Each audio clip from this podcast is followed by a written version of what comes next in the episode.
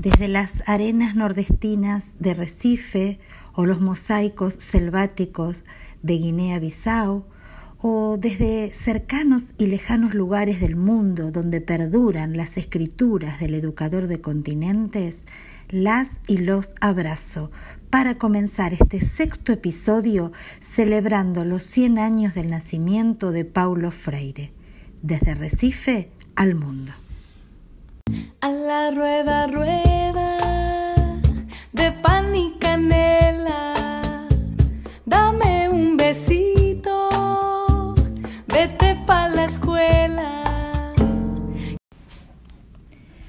Recorrer sus cartas y ensayos, conferencias y entrevistas es andar entre palabras vívidas que inspiraron e inspiran. En escuelas, profesorados, universidades, comunidades de base, aulas campesinas y sindicatos, circulan sus críticas contundentes y sus reflexiones propositivas.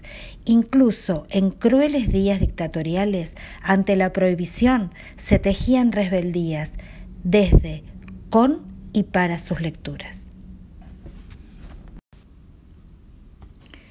¿Por qué en diferentes lugares y tiempos, en diversas profesiones y campos disciplinares, se leen y releen sus obras? Porque interpelan a la humanidad toda en su propia esencia, porque develan procesos de deshumanización, porque proponen revertir las injusticias a partir de la transformación social, conjugando procesos tan críticos como participativos, tan reflexivos como activos, tan dialécticos como fundamentados, tan dialógicos como emancipadores, tan colectivos como complejos y multidimensionales. Que juegue a la ronda el sol y la tierra, a la rueda, ruedita, tierra de piedra, dame un sol de madera. Las obras de Paulo convidan a leer el mundo para comprender críticamente la realidad. Esto supone denunciar y anunciar. Denunciar como revelar los sufrimientos de las y los oprimidos, develar la indignación que manifiesta la presencia de sensibilidad humana. Contrariamente, los procesos de deshumanización insensibilizan, obturan y fosilizan, incluso originan una adaptación sumisa, acomodaticia, fatalista e inmovilizante. Pero además de denunciar como revelar, Paulo propone anunciar la génesis y concreción de otros tiempos mejores.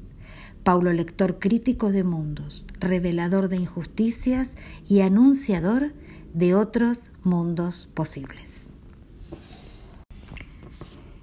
Leer y releer a Paulo es considerar que el futuro no es inexorable, sino problemático, y que es posible construirlo y reconstruirlo, un mañana no reducido a la preservación del hoy o a su reproducción, sino un porvenir sembrado de sueños, capaz de subvertir lo establecido.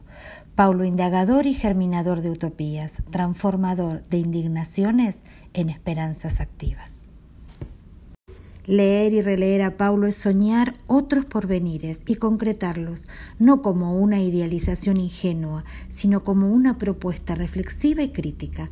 Paulo, buscador y creador de inéditos viables, constructor de condiciones de posibilidad.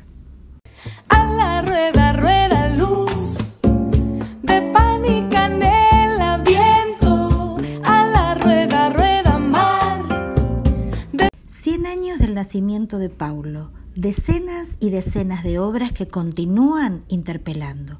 Le preguntamos a Belén Paz, quien eligió ser maestra y estudia en Buenos Aires, ¿qué obra de Paulo interpela tu práctica como futura docente? ¿Y dónde la volverías a leer? Creo que Freire entero nos tiene que atravesar en la propia práctica docente y en los modos y en cómo nos repensamos pero hoy una de las obras que elijo nombrar es Pedagogía de la Indignación. Eh, nosotros enseñamos contenidos, así como también enseñamos y mostramos formas de habitar el mundo, de interpelarlo y de dejarnos interpelar. Esta pedagogía nos invita a no pensar que la realidad es algo inamovible, sino que se puede transformar. Un llamado a crear posibilidades para todos y apostar a la construcción colectiva. Un lugar donde volvería a leer esa obra es en el Parque Rivadavia, al lado del profesorado donde elegí estudiar, porque es un lugar que me resulta un punto de encuentro con compañeros y docentes que por un lado son motor de intervención en las realidades que atraviesan las aulas y por otro que me enseñaron a entender la importancia de una educación problematizadora que sea capaz de construir y mantener los ideales que nos mueven.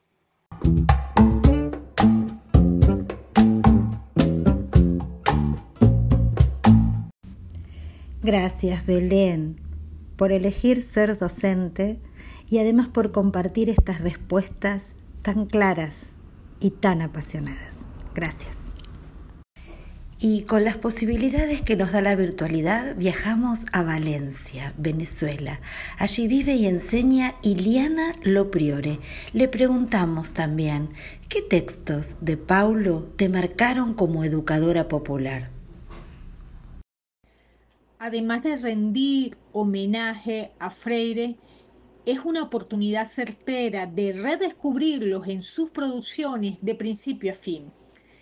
Cada texto ha impactado en mi ser, en mi modo de ser como educadora. Puedo compartirte la educación como práctica de la libertad y pedagogía del oprimido. Ambas obras me sensibilizaron mucho más para fortalecer mi compromiso ético, cultural y sociopedagógico por las opciones educativas populares. Sus aportes contribuyen sustancialmente a hacer posible la utopía de la liberación del pueblo, por consiguiente su descolonización tanto económica, social, cultural y política de ataduras dominantes ajenas a su modo de ser popular y dignificador. Por ello, Freire nos aportó métodos educativos que ayudan a que el mismo pueblo, con el acompañamiento de educadores y educadoras populares, resignifiquen, por ejemplo, a partir de palabras o temas generadores, sus contextos de vida para redescubrirlos y comprenderlos mejor. Freire, para mí, al reivindicar la dignidad del pueblo, reivindicó lo popular como un modo de ser o ser anticolonial, ya que lo popular es una cultura oprimida y negada como racionalidad opuesta a esta contracultura colonizadora, neocolonizadora y globo recolonizadora de la modernidad que relega, que subordina y envilece al entronizar valores individualistas anticomunitarios y mercantilistas que la hibridizan y neutralizan, degradando la forma afectiva, afectual, convivencial que subyace en las más diversas expresiones y manifestaciones del pueblo y que principalmente en la valoración del tipo empático de las relaciones sociales que contraen sus integrantes. Estas obras, por tanto, me retaron a transformar estas realidades y a construir con el otro y la otra nuevos horizontes de sentido en la educación.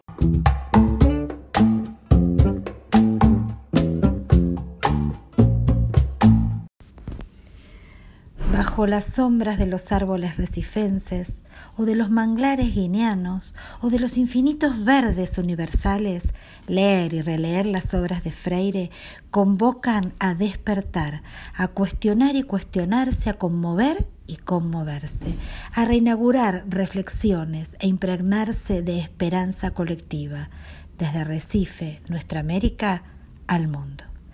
Y para despedirnos, tres preguntas para ustedes, escuchadoras y escuchadores. ¿Qué obra de Paulo recomendarían leer? ¿Y bajo qué sombras o luminosidades arbóreas la releerían? ¿Por qué?